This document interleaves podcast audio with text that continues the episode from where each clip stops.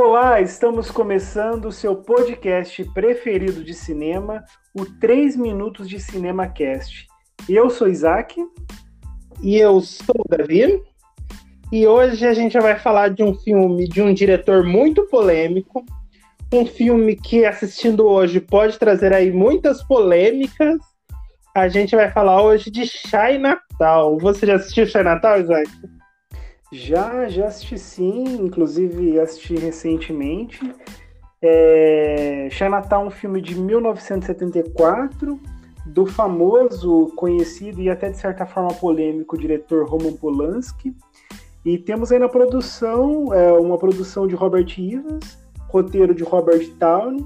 Temos no elenco aí Jack Nicholson, Faye Dunaway, John Huston, nesse filme aí que é considerado um clássico do cinema. E queria começar aí perguntando para você, Davi, é, o que você acha de Chinatown, é, o, que, o que o filme ele representa aí para você, enfim. Então, Chinatown é um filme, assim, podemos dizer que no mínimo polêmico, né?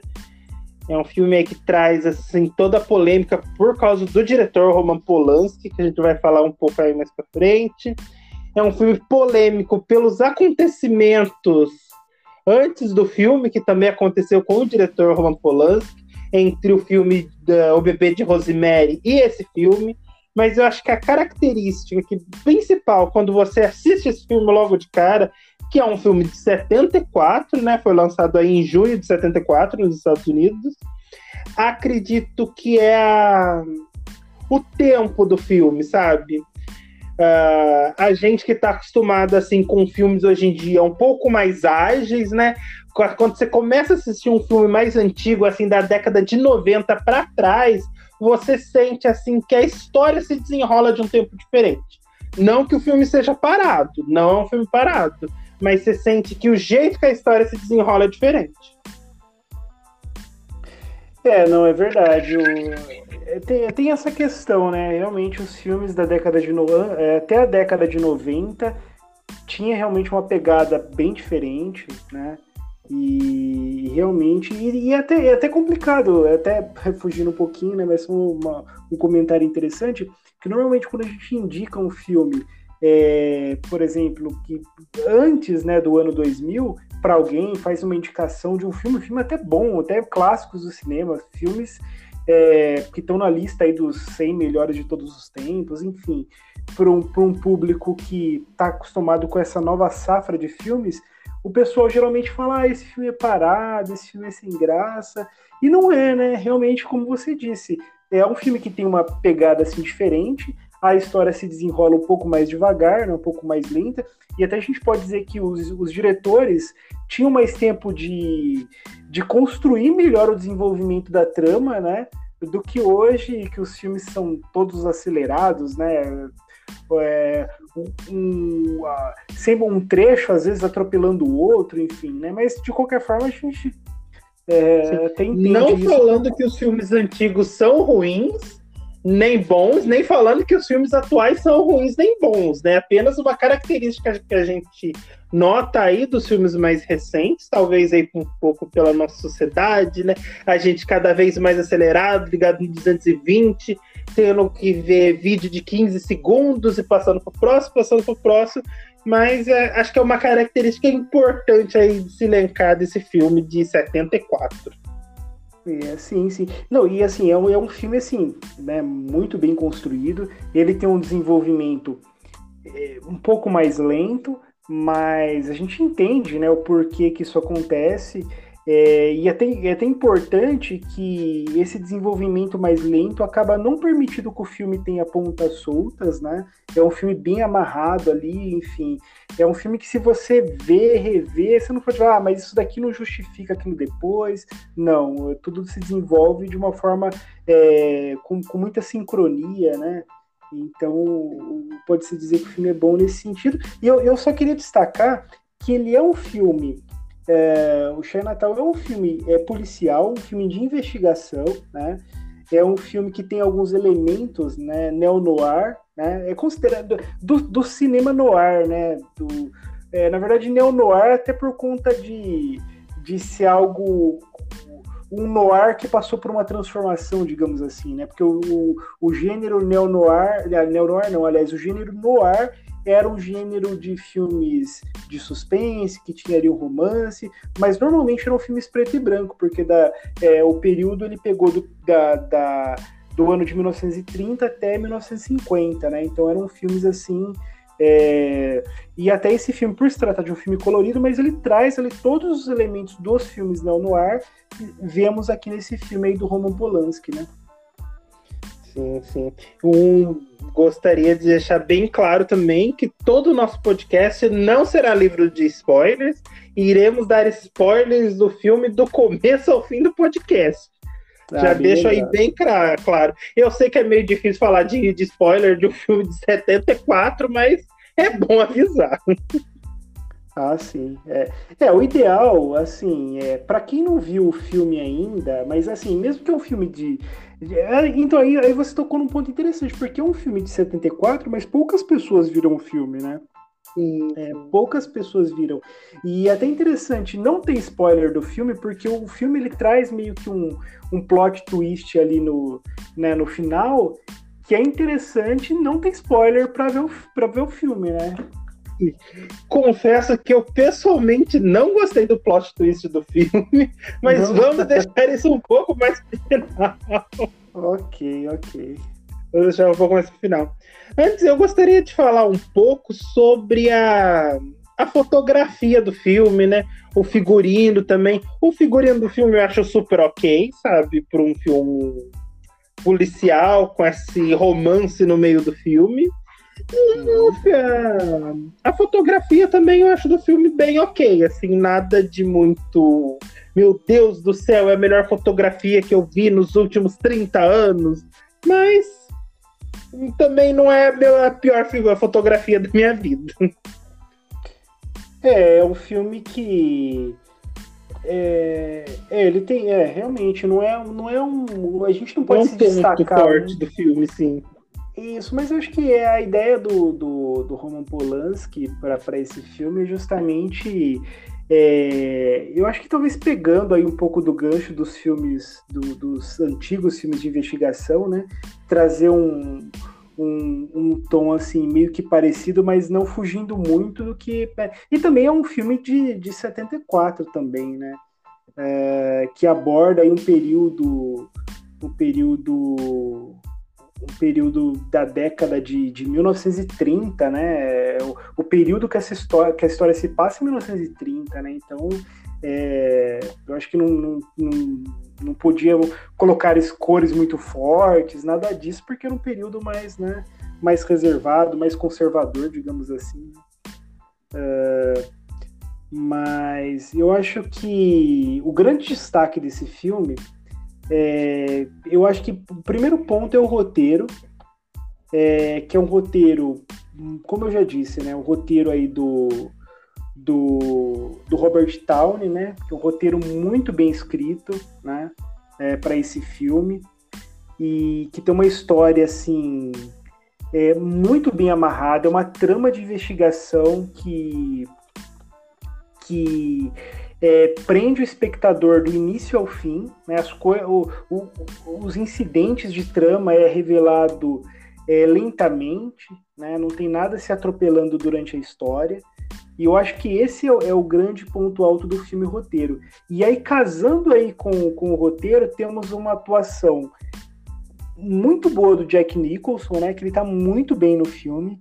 É um Jack Nicholson até diferente dos outros dos outros personagens que ele fez no decorrer da carreira. E eu queria até te perguntar, você concorda com isso? Tem essa percepção assim do Jack Nicholson desse filme? Porque o Jack Nicholson, Jack Nicholson, ele é um personagem assim meio caricato, né? E aqui não, né? Aqui ele tá é, aqui ele, aqui ele apresenta um personagem com muita personalidade, né, com características muito pessoais, mas não, não, eu não vejo ele como um personagem caricato confesso que a atuação do Jack Nicholson foi me conquistando aos poucos. No primeiro, quando eu comecei a assistir o filme, né, que eles o Jack Nicholson é o mocinho do filme, é o galã do filme, né? Você olha, assim, mesmo sendo do filme de 74, o Jack Nicholson está novo pra caramba nesse filme, né? Você fica meio assim, nossa, Jack Nicholson como mocinho do filme, uma. Uh, um filme policial romântico, sabe? Você fica aquela sensação assim de algo de errado não está certo. Mas confesso que acredito que muito também pelo roteiro do filme, que vai envolvendo naquela trama e você descobre um detalhe da trama e mais um detalhe, e você descobre que na verdade quem estava fechando a água estava mandando água para irrigar um outro estado, que não sei o que lá, que não sei o que. Toda essa trama que vai conquistando a gente aos poucos, a atuação do Jack Nixon também foi me conquistando aos poucos. Eu agora vendo, eu não imagino nenhum outro ator, nem da atualidade, fazendo esse filme assim, tão bem como foi a atuação do Jack Nicholson. Mas a, a princípio foi um pouco indigesto, mas eu concordo com você na atuação dele. Não está nem um pouco caricato, sabe?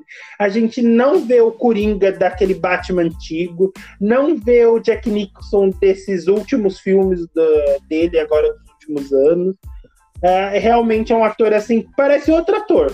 É bem isso, parece outro ator. É, exatamente. E é um ator que ele tem um desenvolvimento, né? Ele é, é, é, um, é, um, é um tipo de atuação, é um personagem que tem uma. Ele é uma. Ele faz uma ponte, né? Ele começa o filme de um jeito, né? Ele passa por todo um processo de transformação a partir de, do, do, do, período que do, do, momento que a gente vai conhecendo melhor o personagem e termina o filme de uma outra forma, né? É... O personagem, na verdade, ele vai crescendo com o filme, né? Pega aquele personagem que eu acho é o roteiro, né? Voltamos no roteiro.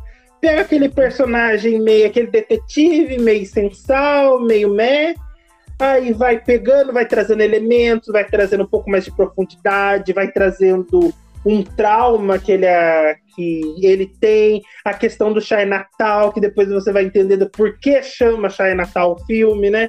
Vai criando essa profundidade dele no decorrer do filme. E isso uhum. foi, assim, genial. É, não, exatamente, é, é, bem isso aí mesmo. E, e, o, e, o, e aí a gente tem também de contrapartida a atriz, né, Faye Dunaway, que tá muito bem também no filme, né, é, apesar que, lógico, o grande destaque é, no filme, do filme ser o personagem de Jack Nicholson, né, eu acho que até por, um, por uma questão de, de tempo, né, eu acho que o homem, ele tinha mais espaço em... É, principalmente, acho que falando de um filme da década de de, de 70, né, e, um, e que conta uma história da década de 30, a gente percebe que o homem tem sempre mais espaço, né, tem sempre ali mais, digamos assim, mais relevância, né, do que usar as palavras certas para certas coisas. Tem muitas cenas machistas no filme. É, tem. tem assim, sim, mas... A cena que mais me chocou no filme inteiro, o filme inteiro, é uma alegoria bem machista. Mas a cena que mais me chocou no filme é que quando Jack Nixon tá, tá lá, né, com o par romântico dele, né, num restaurante, certo? Ela acabou de ficar viúva, sentada com ele no restaurante. Chega o garçom e pergunta o que eles vão comer. Uhum. Ah, se eles vão servir alguma coisa, né, que eles querem do restaurante. O garçom nem olha para a cara da moça, simplesmente ignora totalmente a existência dela, pergunta para ele o que, que eles vão comer. Uhum. Ele vira para a moça, pergunta para ela, que ela também simplesmente ignora a presença do garçom. Ela responde pro Jack Nicholson e o Jack Nicholson que fala pro garçom o que ela quer, mesmo ele tendo escutado o que ela queria. Uhum. Gente, é isso beira um absurdo assim que choca quando você assiste o um filme. Choca assim totalmente. Não, sim, mas o interessante é que assim, é, é, eu, eu, concordo com você. É realmente é um filme assim que, que carrega ali o, o machismo né, enraizado, mas ao mesmo tempo não é algo proposital, né? Eu acho que é algo muito natural para a época, né? Que o filme foi feito, sim, né? Sim, sim, sim. É realmente na no filme eles trazem tudo isso como algo normal, não é não nenhum momento o filme se propôs trazer essas indagações. Exatamente. Quem, quem, quem assistiu o filme lá na década de 70 jamais talvez teria uma percepção nossa, que, dessa. Às vezes que assistiu o filme da década de 70 e fala, nossa, olha que casal perfeito, olha, tá tudo é, certo. Exatamente. E, e aí temos também no elenco o John Huston, né, que é um, um ator que já fez vários filmes, né, tem um, tem um currículo assim muito grande de filmes, né, ele começou a carreira dele há muito tempo, né? Tipo, era o início de carreira aí do, do Jack Nicholson e, digamos assim, e já o John Huston, um ator aí de, né, de, de com vários, com um currículo assim bem extenso, digamos assim, né? Com vários Sim. filmes assim. E John Huston também era um diretor, né? De cinema e tal. Então era uma, uma grande estrela aí para o filme, de certa forma aí também, uh, digamos que seja aí um outro spoiler, meio que o antagonista da história, né? Sim, sim, sim, sim. Mas tá é outra bom. atuação muito interessante do filme. Tenho que, tenho que concordar. Mas também era um ator já também mais experiente, né? Eu é. sei que às vezes é, é, difícil falar um ator mais experiente que o Jack Nicholson, mas aqui ele é, né, estava novinho, né? Estamos falando aí do filme de 74. Uhum. Isso, e aí um outro ator que eu queria destacar também, que na verdade é o diretor do filme, e aí tá aí talvez uma curiosidade, né? Que aquela cena que é, cortam o nariz do Jack Nicholson, né? É, Aquele cara baixinho. isso, baixinho que corta lá da, do, do, do, meio ali, do, do início para o meio do filme, né? É, é, o próprio Roman Polanski, olha que interessante. Ele tem uma Sim. participação ali bem curta ali no filme, mas é ele, né? É... Já que estamos falando né, da figura mais controversa do filme, Vamos entrar na questão do Roman Polanski? Oh, claro, vamos falar sobre o diretor aí.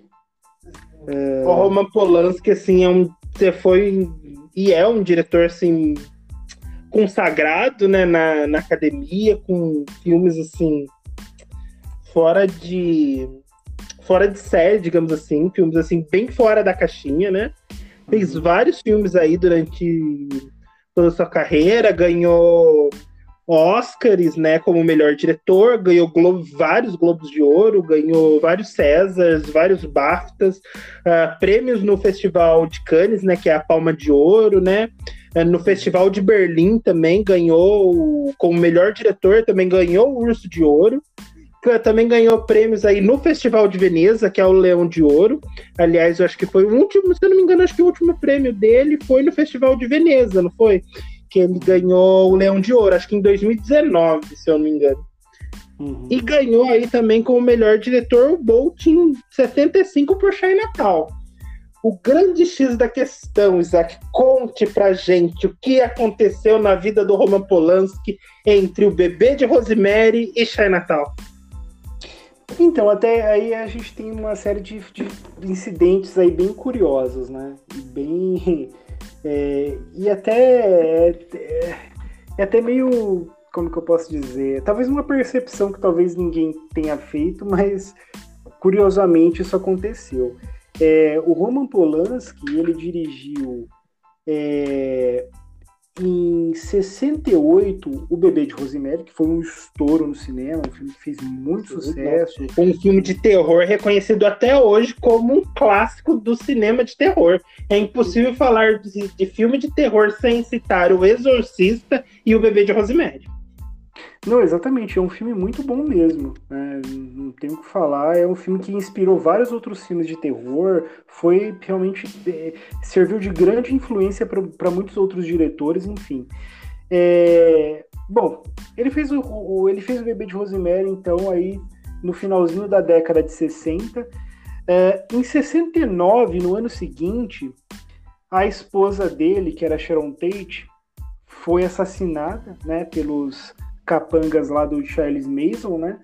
E, e, o mais curioso, o mais absurdo, assim, aí uma percepção bem particular minha, é que ele faz um filme, é, O Bebê de Rosemary, que é uma mulher que está grávida, digamos assim, do filho do diabo, né? E, e, e tá grávida, mostra a barriga dela, enfim, né? Mostra alguns, até alguns, algumas cenas de alguns rituais satânicos, né? Envolvendo a barriga dela, enfim. E a gente, um ano depois, a gente tem a esposa do diretor morre assassinada com facadas na barriga. É muito bizarro isso, né? É muito bizarro uhum. mesmo. E, e até isso, e até, até o Roman Polanski se afastou do cinema depois desse incidente, né? E até depois de muita insistência por parte do, do tanto do, do roteirista, né, o, o Robert Towney, e também do produtor Robert Evans, né, de tanto insistir, porque eles queriam que, o, que esse filme fosse, o, o Chinatown fosse dirigido por Roman Polanski, né, de tanta ali, é, de tanta conversa ali, tentando convencer o diretor, ele acabou aceitando o projeto, né, que aí já 74, né, ali cinco anos depois do, da morte da esposa, e a gente vê que esse filme, o Chinatown, aí a gente tem um, tem um elemento bem interessante. É nítido perceber que todo aquele pessimismo que o Polanski carregava ali por tudo que aconteceu com ele, com a morte da esposa, a gente vê esses elementos presentes no filme. E eu acho que esse filme ele, ele se eleva assim de nível justamente por conta disso, né?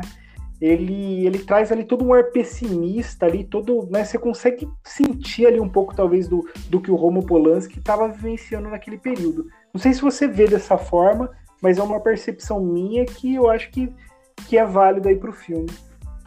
Não, concordo, concordo plenamente. Ó, só para ilustrar melhor, ó, como você falou, né, o Bebê de Rosemary foi lançado aí em 68, né? O Bebê de uhum. Rosemary. Ele, o Roman Polanski, tem mais dois lançamentos depois desse filme, mas acredito que de filmes que já estavam gravados. Foi apenas o lançamento, que foi um filme em 71, que foi Macbeth. E em 72 que a gente tem um filme dele que é What, né? Que também foi lançado aí. E uhum. temos aí o, o, primeiro filme que ele realmente, assim, parou, dirigiu, fez tudo depois do assassinato da esposa dele, né? Então, assim, não consigo imaginar, nem nos meus momentos mais alucinantes, o que passou na cabeça dele, porque não sei se a gente pode chamar isso de coincidência do que, que foi, mas uma, foi uma coisa assim, muito estranha, muito estranha, muito estranha mesmo. E realmente, assim, todo filme tem o olhar de pessimismo, principalmente no final do filme, e a reviravolta que o filme tem no final, né? Que é diferente, né, do, do planejado, assim, traz, assim, um pessimismo que, assim... Uh, e até as falas do final do filme, né, de, de, do próprio contexto, né, do porquê Natal. Nossa, assim, sabe, parece mesmo que o filme foi feito por uma pessoa em depressão. Uhum. Sabe? Sim, sim. É assim, é de um, de um pessimismo, assim, e assim. É de um pessimismo, não assim, ai, fulano está pessimismo, não, é um pessimismo, sabe, que parece que está enraizado na pessoa, sabe? Sabe sim. aquela pessoa que você conversa e tudo que, que ela fala, sabe, é de um pessimismo assim, frio? Uhum. É o que eu sinto nesse filme. É uma é... coisa assim que a gente consegue perceber, mesmo assim, uh, cinco décadas praticamente depois do lançamento dele. Sim, não, sim. E é, é, é a alma do filme, né? A, é, a alma do filme, exatamente. E, e eu tenho certeza que esse filme não seria desse jeito se fosse feito pelo Roman Polanski em outro momento. Uhum. Não seria, é verdade, exatamente. Se esse filme fosse feito em outro período, certamente é, seria um filme diferente, né? Talvez antes ali do incidente da esposa ou muito tempo depois, seria um filme diferente, né? E ele só é o que é. é um, aí a gente tem, né, um filme para bater de frente ali com Poderoso Chefão, né?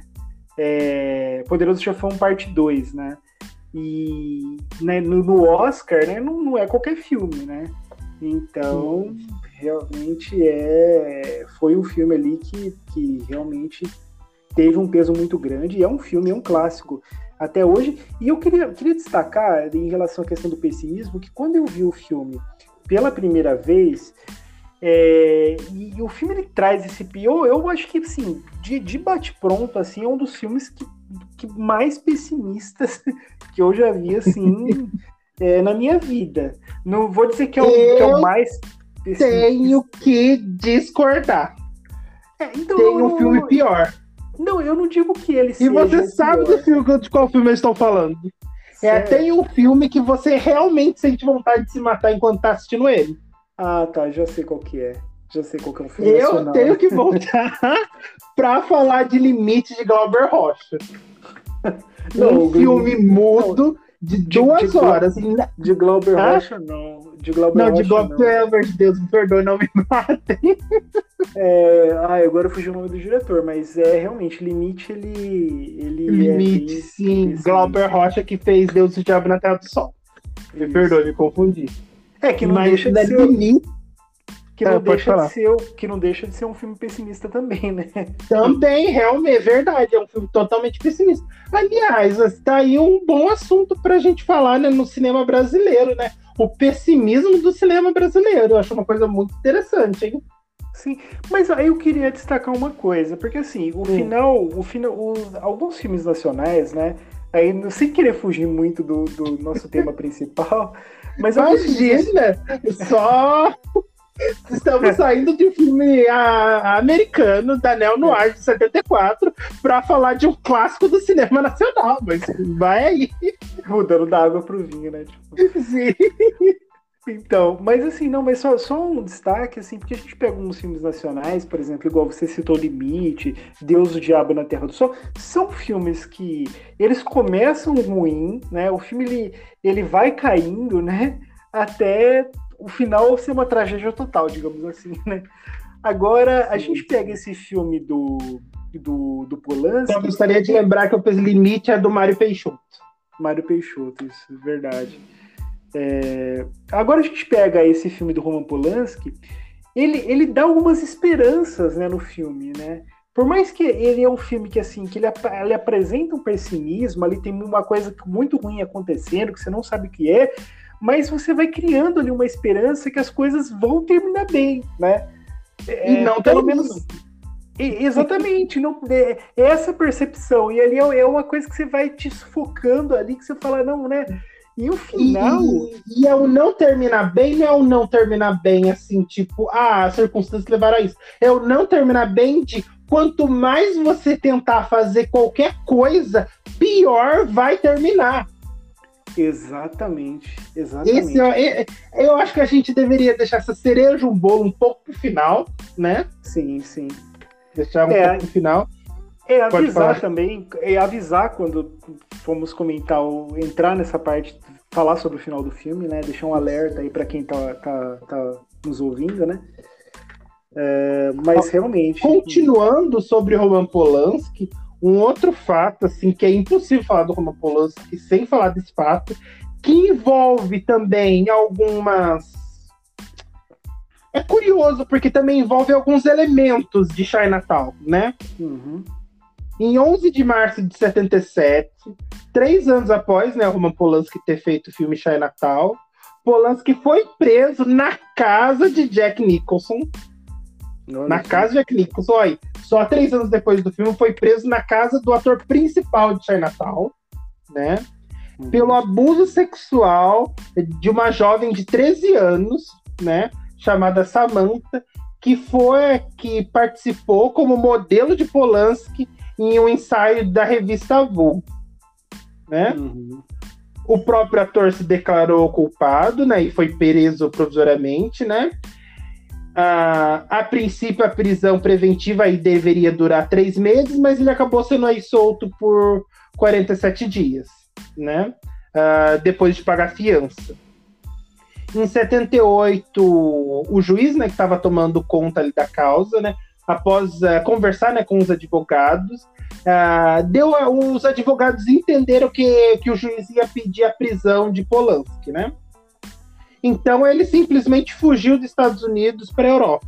E desde então ele nunca mais, desde 78, ele nunca mais pisou o pé nos Estados Unidos.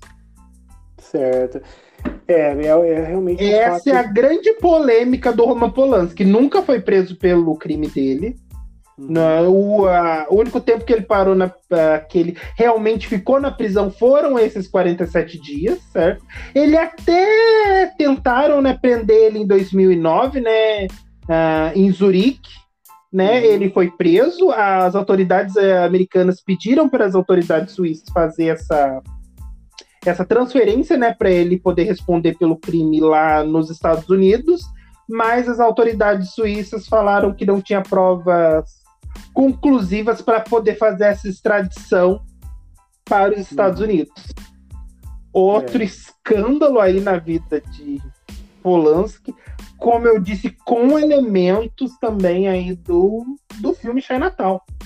Né? Exatamente, é isso que eu ia falar. De certa forma, não deixa de ser um pouco de reflexo do filme, né? Quem assistiu o filme a todo até o final vai, vai entender esse gancho aí do que aconteceu, né? Depois aí do, do, do filme Natal, que foi esse incidente aí envolvendo envolvendo não, né, provocado pelo próprio Polanski.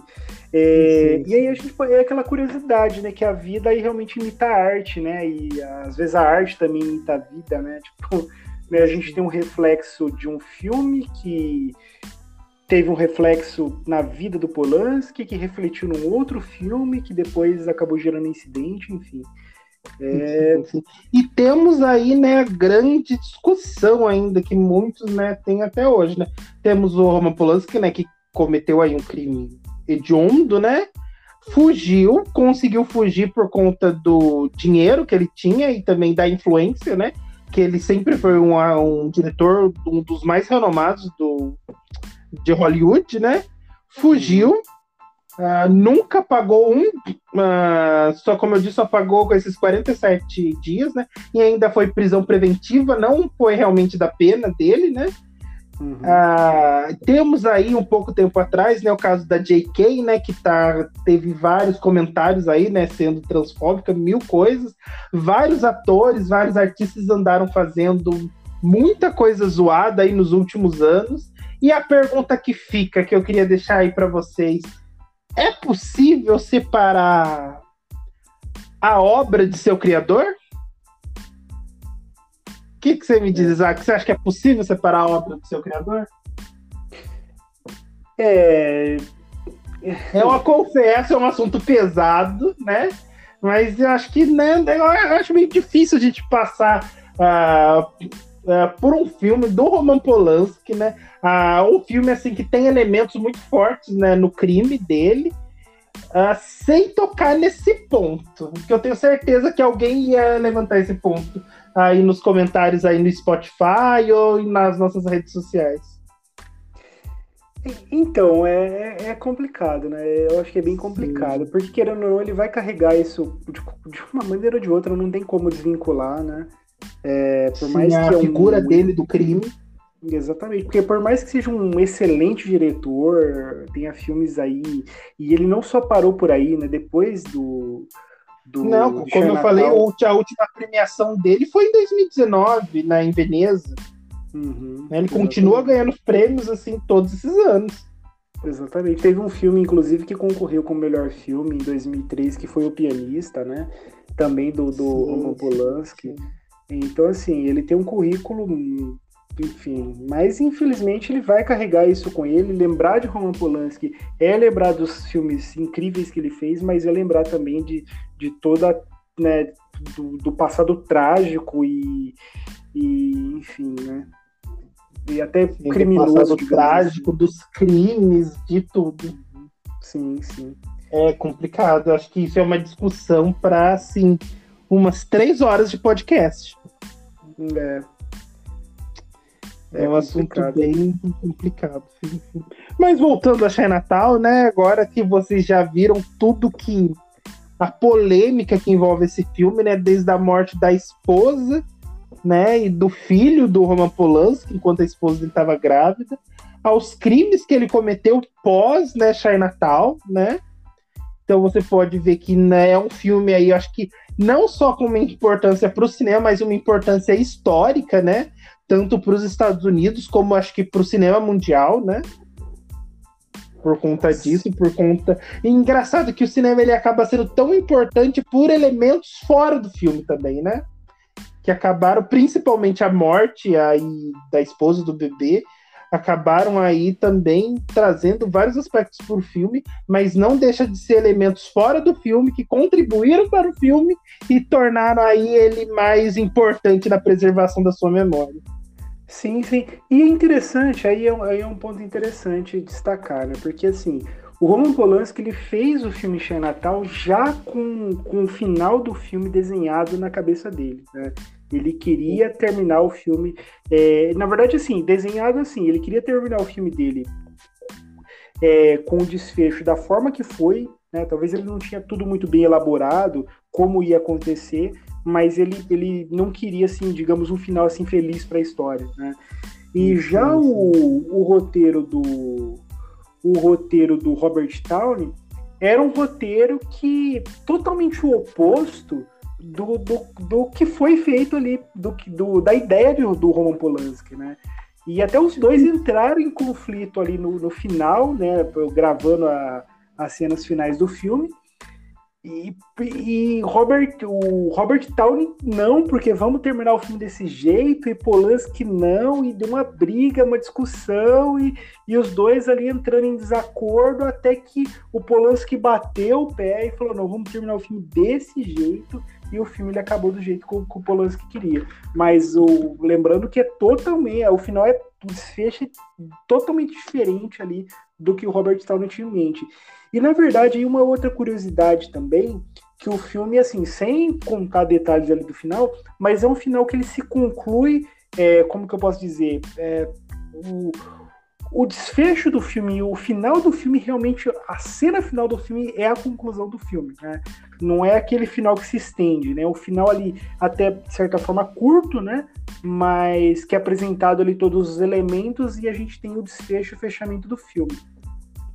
E essa ideia, na verdade, do Polanski foi querer terminar o filme ali com aquele tom de ópera italiana, né? Que, na verdade, o desfecho. É, exatamente, o desfecho final é a conclusão de tudo, né? E, e, de certa forma, ali apresentando ali uma, um final trágico, né? Então é um, um ponto curioso que e é, um final incomum para os filmes da época também, né? É importante dizer isso, que a gente não estava aí no momento que tinha essa ruptura aí, né? Daquele finalzinho feliz, aquela coisa. Não era uma coisa, não era uma coisa comum no cinema americano aí em 74, né? É, é. É, na verdade, os filmes eles começaram a sair um pouquinho da caixinha, né? É, na década de 70, né? Que começou a a nova, a nova Hollywood, né? Trazendo elementos ali da novela Vague, né? Então, de certa forma, a gente pode falar que que Natal foi um filme que saiu fora ali dos padrões dos filmes norte-americanos, né? Sim, que, sim. Né, a gente imagina na década de 60 um filme terminar desse jeito, né? De jeito nenhum. Jamais isso aconteceria. Né?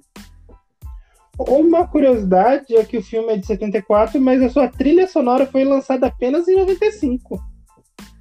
Olha só, olha só. Então foi lançada em 95. Para você ver a importância do filme. Um filme que fez uma bilheteria alta, né? Um filme aí que custou 6 milhões, né? E teve aí uma bilheteria de 29 milhões. É, um filme que, que teve um retorno. E já é, o próprio Jack Nicholson, né? Fez ali uma sequência do filme, né? Que acho que ninguém conhece, né? Essa sequência que inclusive ele mesmo dirige o filme, né? Ele atua e dirige o filme, né? Que é bem pouco conhecida, né? Sim, sim. É realmente poucas pessoas sabem dessa. Eu, na é verdade, poucas pessoas sei. sabem da sequência desse filme, né? Esse Shy Natal 2, digamos assim. É, eu na verdade eu nem sei se esse filme, se essa continuação ele foi lançado nos cinemas ou algo do tipo, né? Eu acho que eu cheguei a ver esse filme em mídia física, mas nem tinha ideia quando eu vi que tinha alguma ligação ali com, com o filme Show Natal. Que. É, que chama é, The, The Two Jakes, né? O, a, a continuação, né? É, que é um filme de. sabem da existência desse filme é, que é um filme da década de 90, né? É... Sim, sim. Ele tem bastante tempo até depois do filme, né? É, aqui tá falando que eu tô. Aqui ele eles... foi traduzido como a chave do enigma. A chave do enigma, exatamente. Exatamente.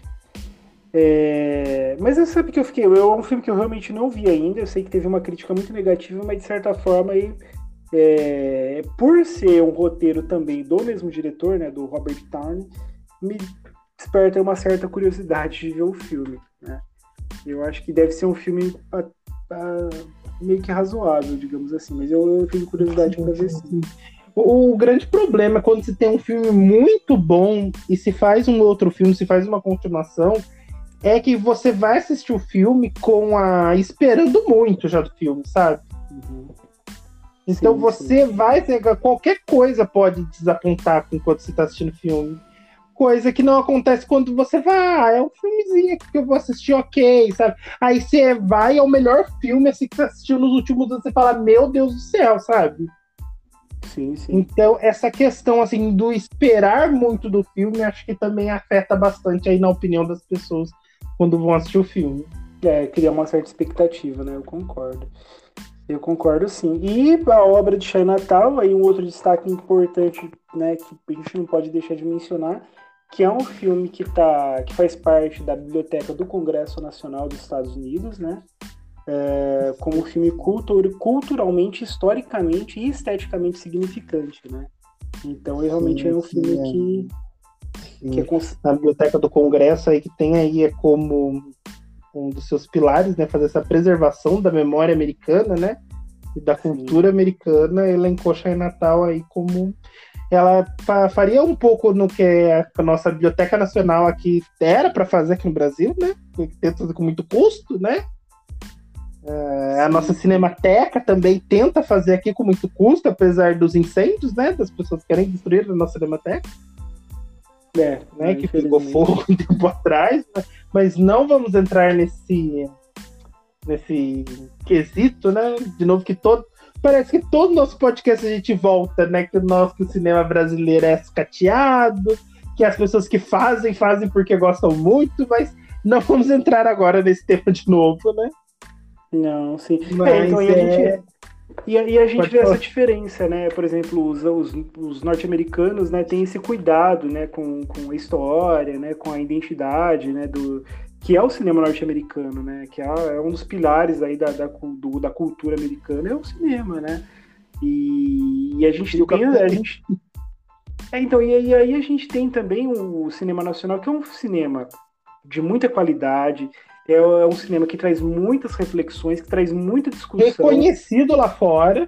Reconhecido lá fora. Para ter uma ideia, o, o filme Bacurau foi, foi, foi tava na lista do, do presidente norte-americano do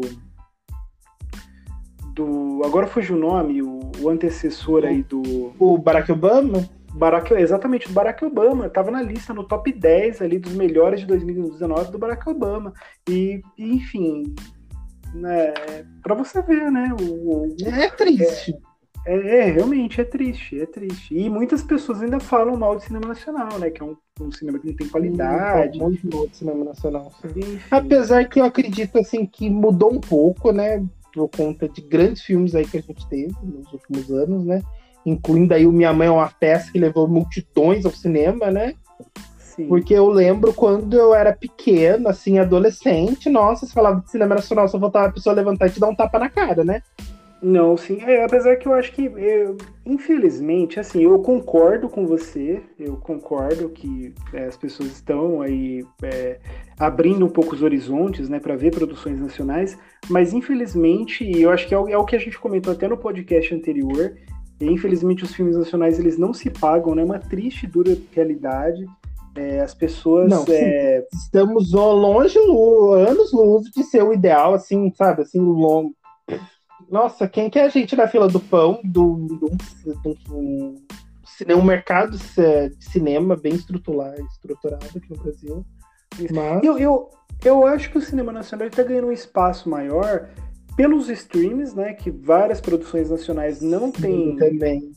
Não tem, como assim, como que eu posso dizer? Não tem. É, o, o, Brasil é um país assim péssimo em questão de distribuição de filmes para cinema, enfim, isso é péssimo, Sim. péssimo. E graças aos muitas das vezes cinema, filmes nacionais não conseguem nenhuma distribuidora.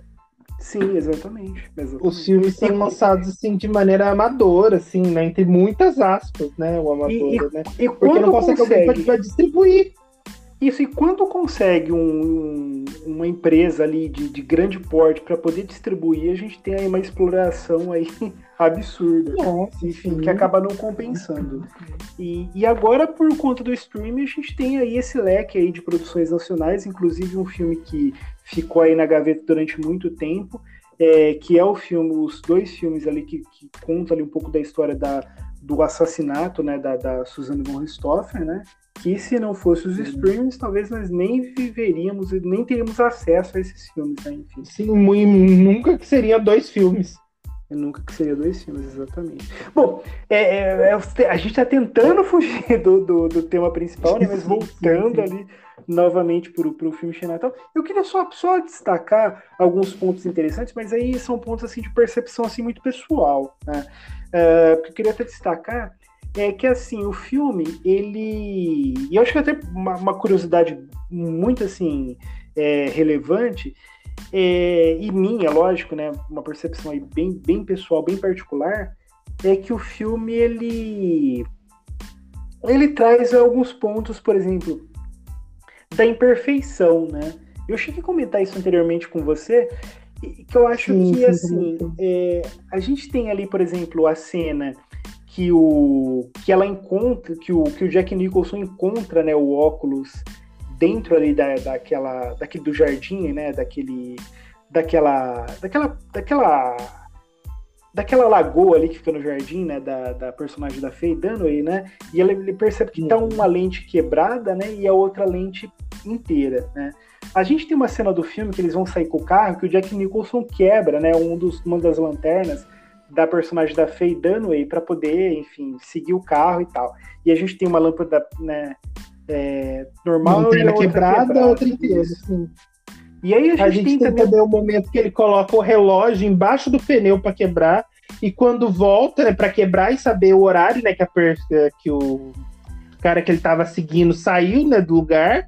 E uhum. quando volta, né, com, com esse desfecho, né, mostra nas duas mãos um relógio quebrado e o um relógio inteiro, né?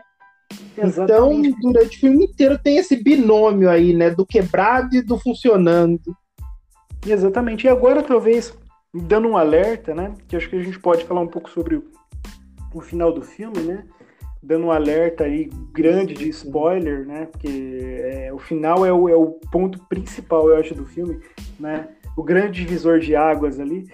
É, que é também. O grande afogamento, a grande tsunami. é, bem isso aí. E, e, também um ponto de imperfeição também que a personagem da Faye Dunaway, ela morre no final do filme também com um tiro na cabeça que acerta um olho dela, né? Um olho só intacto, né? E o, e o outro olho, enfim, né? O tiro, né?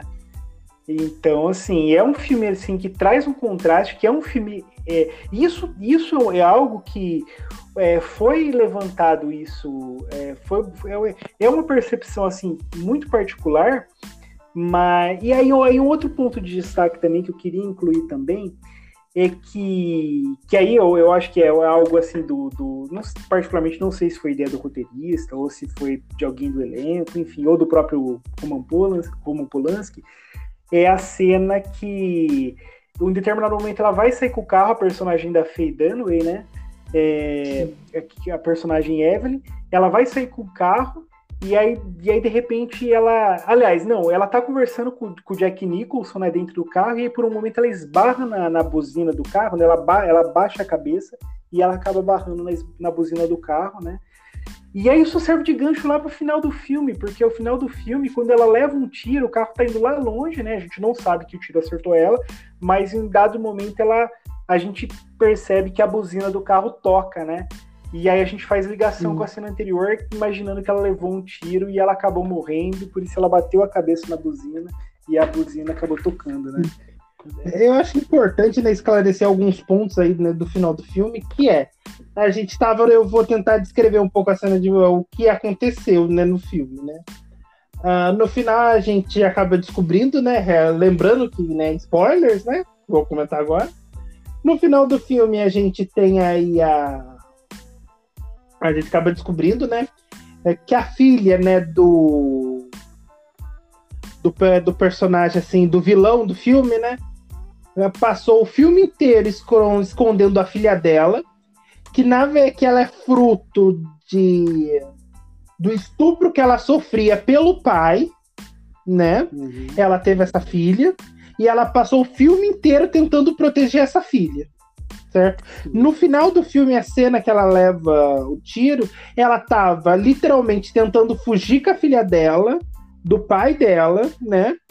Uh, ele tenta agarrar essa menina várias vezes, né? Porque ele queria ficar com essa menina.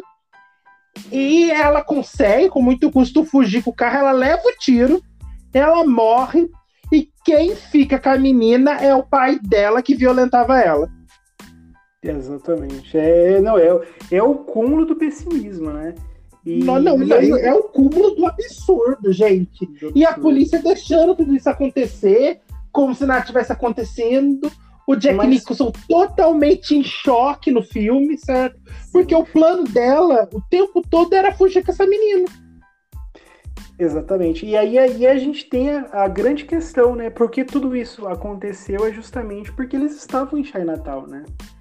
né? Não, e, não, eu acho que a questão assim, crucial do filme é que tudo isso aconteceu porque o Jack Nicholson interferiu no filme. Que aí porque também. Se, porque se ele não tivesse investigado o caso, ele tivesse parado assim, ah, o cara morreu mesmo, eu não posso fazer nada, que né, o marido da Feidano que morre lá no começo do filme. Ah, não posso fazer nada, eu vou seguir a minha vida. Ela simplesmente teria conseguido, depois de algumas semanas, fugir com a filha, teria sobrevivido, teria criado a filha dela em outro canto dos Estados Unidos, né? Sim. E estaria tudo bem. É, exatamente, isso faz exatamente a, a alusão né, do, do, de Chinatown, né? Sim. Que até, até um, digamos assim, um ditado muito conhecido, né? É, que o que se fez em Chinatown, o mínimo possível, né? Ou seja, não faça nada, né? Deixa as coisas como estão, né? Porque quanto. Lembrando que, que esse é um ditado muito conhecido lá, né? Pelo amor de Deus. Isso. Nunca ninguém ouviu esse ditado aqui no Brasil. Isso, na verdade, é um, é um, é um. É um, é ditado de um. De um húngaro, né? De um policial húngaro que Sim. trabalhava em Chinatown. Mas. E, e, e, isso é o filme, né? O filme ele se resume nesse ditado, né? Nessa, nisso, ele se resume a isso, de, de quanto mais você puder fazer. Quanto mais você tentar fazer a coisa certa, pior vai que vai ser. Pior vai. E assim, e a gente percebe que isso é justamente porque em Natal as coisas são tão fora de ordem, né? É tão, Sim. como que eu posso dizer, tão, tão bagunçado, tão torto, né? Tão, tão, tão desconexo que se você realmente Sim. tentar interferir, as coisas vão piorar mais ainda, né? Se você tentar fazer justiça, Sim. talvez é, possa causar. E o grande não é piorar para você, vai piorar a situação da, da sociedade, das pessoas que estão vivendo ali, né? Porque, na verdade, quem foi atrás para fazer as coisas foi o Jack Nixon. Mas quem morreu foi a moça. Quem ficou com o agressor da mãe? A filha. Que não tinha nada a ver com a história, quase, assim, né? entre muitas aspas, né? Foi quem não fez nada, né? Foi levada junto da onda, né?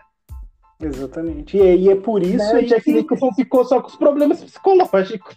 Exatamente. E por isso que eu posso dizer que é, é um dos, né? Não digo que é o mais pessimista, mas sim um dos mais pessimistas que olha um final que é algo que, por mais que o filme ele tá, traz um ar assim, de pessimismo, mas ele realmente consegue ali, né, chegar num nível assim que ninguém esperava pro filme. E aí, voltando, que a gente tá falando no filme da década de 70, né? Que toca em alguns temas assim, que é pesado até para quem viu o filme hoje, né? Você, Sim, né? Imagina na época. Exatamente. Você assiste o filme quando você que. Eu, eu, eu digo, quando eu assisti o filme pela primeira vez, a hora que terminou o filme, eu falei, o quê? É isso mesmo? Será que eu entendi direito? Eu, eu particularmente fiquei impactado. Confesso, impactado como eu já dei né, o spoiler lá no começo, eu não gostei muito dessa virada do filme. Achei uhum. assim desnecessária, não sei assim se um finalzinho feliz iria me agradar, também não sei. Mas eu achei Mas... assim um desfecho hum. totalmente desnecessário, assim, meu Deus do céu. Mas assim, ó, você entendo a situação, entendo, entendo a situação. entendo a situação que o diretor estava vivendo, tudo mais, assim, realmente é um filme assim fora da caixinha, certo? Mas eu achei um tico desnecessário, assim. Eu acho assim o filme lá do Mário Peixoto, Limite, que é um filme que eu falei totalmente pessimista, assim, você realmente tem vontade de se matar enquanto está assistindo o filme. certo. Ah, eu acho assim, mas o filme do Mário Peixoto, ele se propõe aquilo, sabe? Sim. Ele quer que você se sinta mal enquanto está assistindo o filme, sabe? Ele foi feito para as pessoas se sentirem mal enquanto assistem o filme, sabe? Uhum. Tem um propósito, é, sabe? Isso. É, eu confesso aqui que o propósito seria chocar, mas ainda assim não, não me apetece. Então, e ainda que o filme do Mário Peixoto, ele não te engana, né? Ele é aquilo, você sabe que é aquilo, sim. e você não tem como fugir daquilo, né? Sim, sim, Agora, esse filme não. Mas, mas assim, eu, na verdade, eu queria falar o seguinte ponto. Eu, assim, queria até perguntar se você talvez concorda com essa percepção. É, esse filme, ele é o que é, e ele é o clássico que ele é, e ele é o filme polêmico que ele é, ele é o filme que... É, né, é o filme que, que causou toda a é, como que eu posso dizer, o impacto que ele causou. E ele até foi um filme que concorreu ao Oscar, né, no, no ano que foi lançado. Por conta desse final, você não acha isso? Lógico, não, não, não, não, assim, não desmerecendo o filme todo por si. Lógico, o filme, o roteiro, ele, como eu disse, desde o início, né, é um Sim. roteiro afiadíssimo, um roteiro que não tem pontas soltas, né? Mas o final. Eu, eu acho assim, que, que ele foi um filme assim uh, premiada assim mais pela questão do da construção, sabe? Em nenhum momento o filme te leva, ele é construído para você achando que tá tudo dando certo durante o filme, sabe? Uhum. Mesmo ele perdendo um pedaço do nariz, apanhando, quase morrendo, né? Ah, mesmo assim, o filme todo ele te leva a alguma coisa como se estivesse dando certo. Por isso Sim. que essa quebra no final do filme é tão chocante, né? Sim, e, e, e, até você fez um comentário, eu não quero fugir do que a gente está falando do final do filme, mas você fez um comentário interessante que eu acho que a gente deve levar em consideração. Os filmes norte-americanos, principalmente na década de 50, 60 e até nos dias de hoje, vai, é, preservam a imagem do protagonista, né? A imagem do protagonista, né? Geralmente uma pessoa de, de aparência, né? enfim. E aqui, logo do, no começo, antes de chegar no meio do filme, a gente já tem o deck Jack Nicholson com o nariz cortado, com um esparadrapo enorme no nariz, ridículo, né?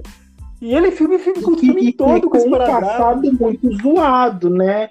No decorrer do filme você vai percebendo né, que ele tem uma coisa meio estranha ali com a questão de corrupção, que ele é, ele era, ele é um ex-policial, ele é um detetive ex-policial, né? Que trabalhou em Chinatown, né? então tem alguma coisa errada aí, né? É, ele, ele já dá para perceber que é um personagem que tem ali o, sim, o, toda sim, aquela malandragem. Não, não, é, não é aquele santinho que a gente está acostumado, né? Não é o, o, bonzinho, né? Que a gente está acostumado. Mas também não é o anti-herói que a gente assiste hoje em dia, né? É, não, não. É o personagem JJ Gitz, né? JJ Gitz, né? Mas, Mas, eu acho que a gente está aí chegando no nosso final do nosso podcast, né? Sim, sim. E me fala aí, Isaac, se você pudesse dar uma nota agora pro Chai Natal, que nota você daria? Olha, é, avaliando é, avaliando todo o contexto do filme, né? Eu acho que o final do filme, assim, é, é assim, só só concluindo, é um final muito desconfortável, né? Quero falar que é um final que de verdade me incomodou muito. Né? Fiquei até depois de ter assistido o filme, me recordo que fiquei até alguns dias pensando ali, tentando processar o que eu tinha visto. Você Mas... fica mal depois que assiste. Né? É, é um filme que, que traz ali um pessimismo que deixa o espectador mal. Eu acho que de forma proposital, mas, assim, levando em consideração o final, é, o roteiro ali, né, muito bem escrito, é, olha, todos os elementos, o personagem do Jack Nicholson, todo mundo envolvido na história, a direção fantástica ali do Polanski, um filme que tem alma, um filme que tem uma identidade própria, é, e é um filme que tem um baita do desfecho ali totalmente, né, é, fora dos padrões da época, até do, do, né, até do, é um filme que, que se torna ali, traz impacto para quem vê até nos dias de hoje, Olha, eu dou pro filme uma nota 9 ali, merecida, viu? É, eu percebi bastante que você gostou do filme. Olha, talvez assim. Ó, ó, só, só, só comentando, talvez assim, no, no primeiro momento, talvez acho que eu daria uma nota 8. Ou, mas assim, avaliando ali toda a qualidade ali do, do, do projeto, eu acho que uma nota 9 é uma nota justa. Ah, sim. Ah, você sabe que eu não gostei muito né, do final do filme. Para mim foi desnecessário o jeito que o final acabou. Concordo que isso é um elemento chave no filme, que talvez não seria um filme tão interessante sem esse elemento, mas ainda assim acho desnecessário. O filme tem boas atuações, concordo. Jack Nixon está bem no filme. Ah, os outros atores também estão muito bem. É um filme rodeado, tem uma aura assim de polêmico, uma aura meio estranha, né? Alguma coisa pesada no filme, né? Assim, pra, fosse para me dar uma nota hoje pro filme, eu acredito que eu daria 7. 7. É. Assim, é. é um filme interessante. Não é o melhor filme da minha vida, eu acredito que não tá nem entre os 50 melhores filmes da minha vida.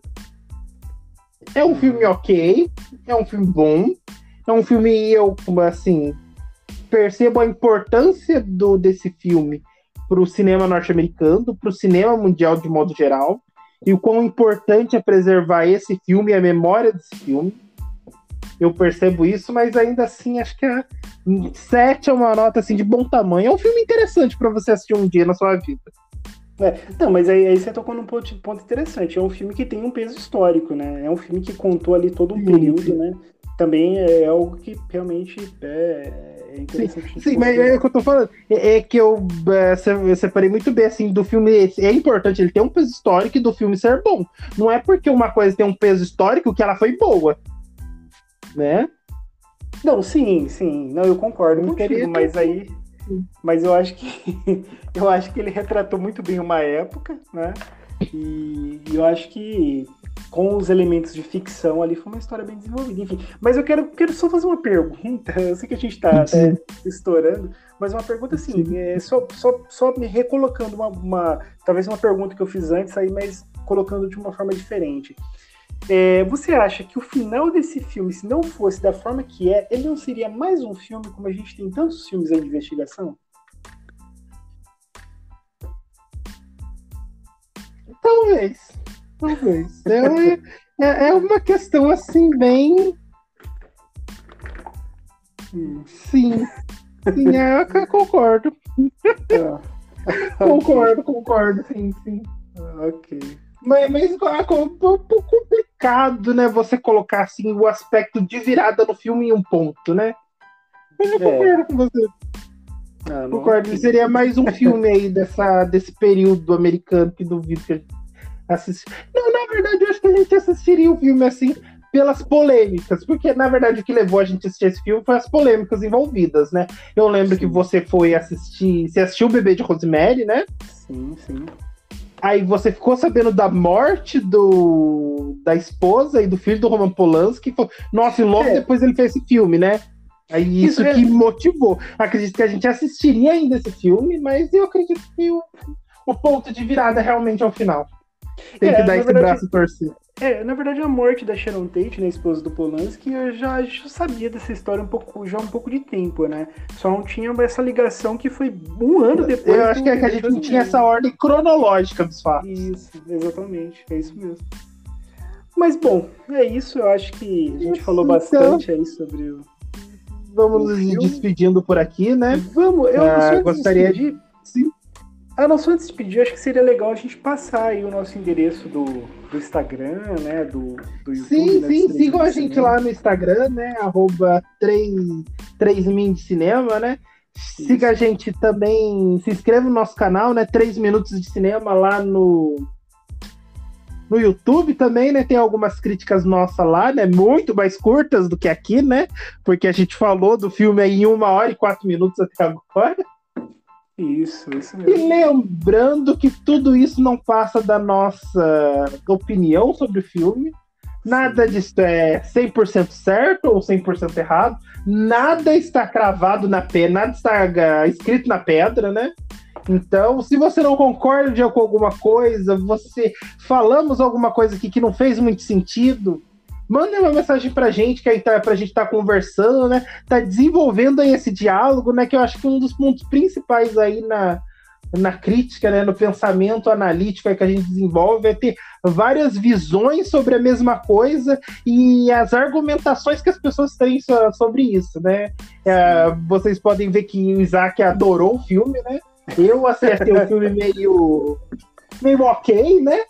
E eu acho que isso é interessante, as duas visões e a gente acaba debatendo. Então, né, digam aí no, nos comentários, né, da, vão lá no nosso Face, no nosso Face não, desculpa, no nosso Instagram, fala lá pra gente o que vocês acharam do filme. Ah, Isaac, eu não concordei, você falou isso e isso é errado. Né? Ah, não, o, o Polanski também recebeu tal e tal prêmio, não foi assim que vocês falaram, né? Eu acho essa interação muito incrível. Pode ir lá conversar com a gente, né? Isso. Ah, lembrando que um filme é só um filme, né? Não é nada é, além Exatamente, um filme é só um filme. Ah, nenhum momento aqui a gente tava. A gente trouxe alguns fatos importantes, né, da vida do Polanski, né? Mas o nosso foco é comentar do filme, não é comentar sobre a a vida do Roman Polanski, a nossa visão aqui é totalmente o filme, a obra de ficção, né? Eu acho importante deixar isso também um pouco claro, né? Exatamente. Que passamos, acredito, por alguns temas assim pesados né, nesse podcast. E lembrando que tudo que a gente faz isso, a gente faz por quê, Isaac? Como a gente faz? Por amor, porque a gente não recebe um centavo de ninguém, não é mesmo? Exatamente, exatamente. Por paixão né? a gente é sim, a gente faz porque acha interessante, a gente gosta muito de cinema. Temos aí alguns projetos engatilhados aí, né? Mas também, né? Retorno financeiro, você viu algum até hoje, Isaac? Não, não, nenhum. nenhum, só gasto, né? Principalmente o Isaac com, com DVD e Blu-ray, né? Sim, sim. Né? Temos aí até a piada que o Isaac está construindo a casa dele, né? De Blu-ray. Nossa. É, o, Isaac é um dos aficionados pela mídia física, né? Quem que é, Mas um tema de podcast a gente pode vir aqui um dia falar só sobre mídia física, vi que você ah, acha. Ah, sim. Ah, seria um assunto interessantíssimo. Nossa, interessantíssimo. Sim. E é isso, gente. Ficamos por aqui. Até o próximo aí, nosso próximo episódio aí do podcast. Responda aí a, a nossa pergunta, né? Que eu vou estar deixando aqui embaixo do Spotify, né? É possível separar a obra do artista? É, fica aí esse, essa discussão para vocês ajudarem a gente. Perfeito. É sobre isso, ficamos por aqui, não é mesmo, então é Isaac? É aqui nessa, nesse sextou, né, de madrugada. Opa! Ficamos por aqui. Quer deixar aí algum recado aí para as pessoas? Não, eu acho que é bem isso. Eu acho que né, a gente falou da página, a gente fez um relato bem completo aí sobre o filme. Então é isso aí. Até a próxima e bons filmes a todos. Bons filmes a todos.